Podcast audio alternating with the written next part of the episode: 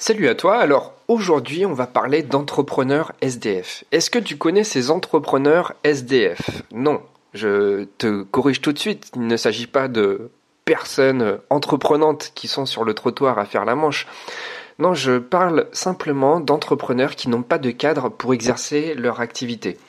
Des personnes qui n'ont pas d'entourage de qualité. Euh, des entrepreneurs qui ont bien sûr un endroit où se loger, mais dont le projet est complètement à la rue.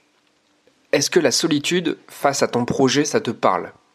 Par exemple, quand je parle de solitude, je parle de manque de soutien, je parle de besoin d'encouragement, je parle de besoin d'avoir davantage de perspectives, je parle aussi du besoin de croire que oui, ce défi incroyable est possible.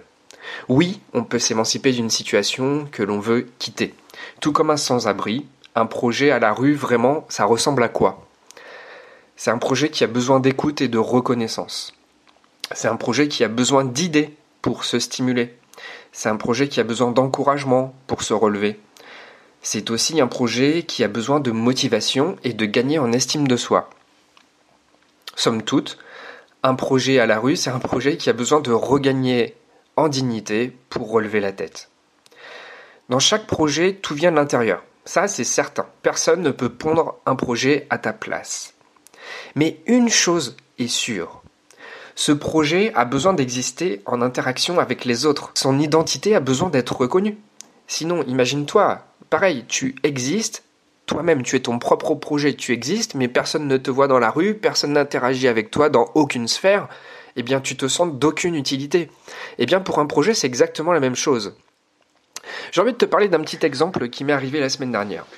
Alors depuis quelques mois je me forme euh, à une école de coaching en neurosciences et en naturopathie. Et dans la promo, on a une petite promo et chaque élève a son projet perso. Et chacun le peaufine chez soi, c'est normal, on se voit juste un week-end de trois jours par mois, le reste du temps on se voit pas.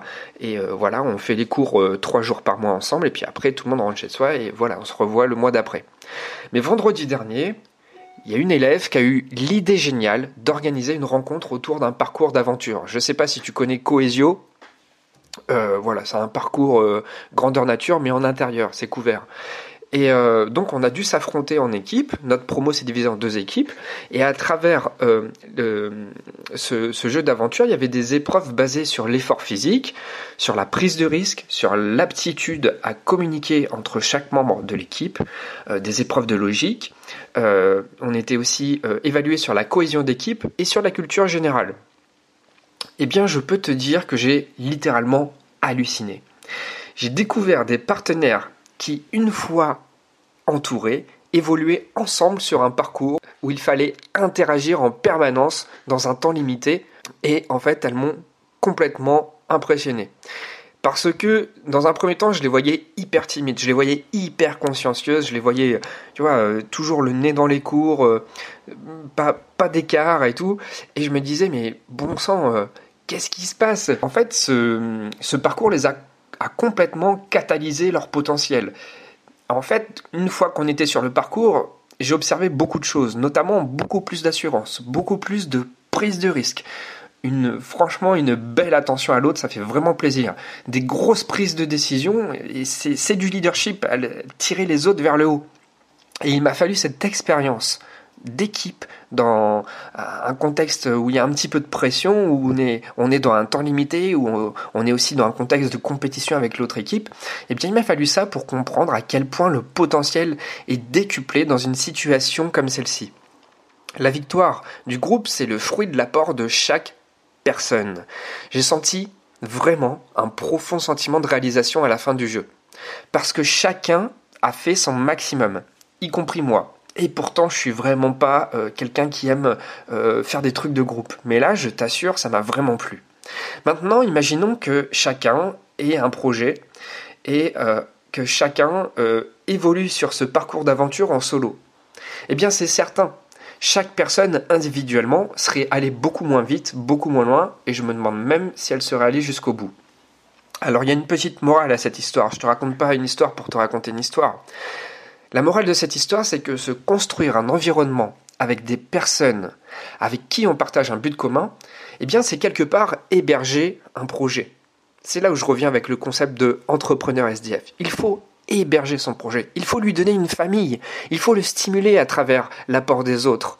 Il faut lui donner du réconfort. Il faut lui donner des encouragements. Il faut lui donner une dignité. Il faut qu'il sente qu'il serve à quelque chose. Ça lui offre la possibilité de vivre quelque chose de tout simplement fort et qui aboutit sur des résultats personnels approfondis. Les autres vont t'aider à aller beaucoup plus loin, beaucoup plus en profondeur dans tes projets. Il y a l'expression qui dit euh, euh, tout seul on va plus vite, ensemble on va plus loin. Moi je suis persuadé que même ensemble on va aussi beaucoup plus vite. Parce que tout seul, lorsque tu butes sur un problème, je suis pas certain que tu gagnes en vitesse par rapport à un groupe. En tout cas, c'est vraiment une expérience à vivre. Je t'invite à suivre de très près les podcasts parce que j'ai très envie de créer un nouveau format d'interaction euh, la semaine qui vient.